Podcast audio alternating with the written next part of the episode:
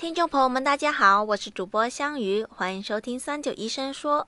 肝硬化是临床常见的慢性进行性肝病，它有哪些危害？为什么肝硬化可以引发出血呢？关于这些问题，我们咨询了南方医科大学中西医结合医院心肝病科副主任医师郑大勇。下面让我们来听听郑主任的解答。肝硬化是一个蛮复杂的一个疾病啊，那么。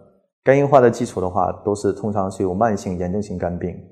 那么炎症控制的不好的情况下，肝脏发生了纤维化。那么纤维化越来越多的时候，呃，就形成了肝硬化，就好像一个皮肤损伤一样。那么经常的损伤的话，这个皮肤会变硬，疤痕会形成。其实肝脏的这个也是非常的类似，这是一个肝硬化。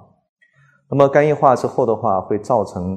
两大方面的改变。第一个，肝硬化的话的基础的话是肝脏的正常组织被纤维组织所代替，那正常肝细胞就没有了。正常肝细胞没有了，肝脏的功能就会受到影响，就会下降。那肝脏的话，在体内的话具有非常重要的功能，它具有解毒的功能。解什么毒呢？体内的很多毒素，特别是肠道来源的毒素，要经过肝脏的解毒。那么，如果说肝硬化到肝功能受损的情况下，那么肝脏的解毒功能。解毒功能失效，来自于肠道的很多的毒素不能很好的。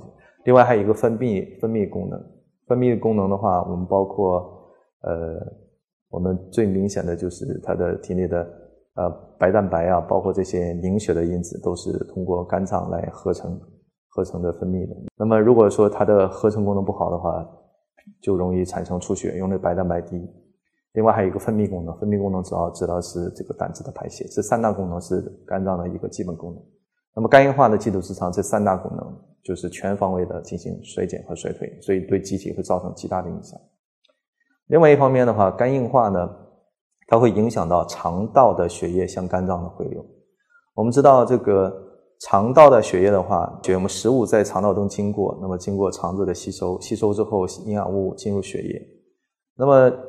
这个血流向哪里呢？所有来自于小肠的血液，无一例外的都流向了流向了肝脏。那么通过一根静脉叫做门静脉，门静脉在体内是一个非常特殊的一个静脉系统，它两端的话都是属于一个封闭的毛细血管，一端连接肠道，一端连接肝脏。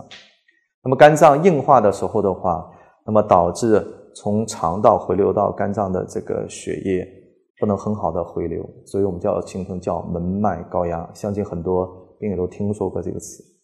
那么肝硬化造成了门脉高压，门脉高压的结果是什么呢？就是血液不能很好的向肝流向肝，而是从肝脏往外周流，这会导致很大的麻烦。因为门脉高压的话，它可以导致周围的末梢循环的血循环的开放，那么压力升高。典型的，比如说食道杯底这个地方，那么很多肝硬化的病人说出血，出血的原因就是因为。肝硬化门脉高压导致食道胃底静脉开放，那么这个地方压力太高了，血管爆了，造成大量出血。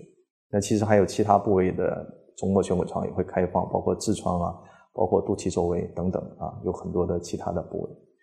所以肝硬化给人体造成的损伤是呃多方面的，是分至少分为两大方面的机制。感谢郑主任的回答。如果大家还有什么想要了解的健康养生内容，欢迎在评论区留言。我们下期再见吧。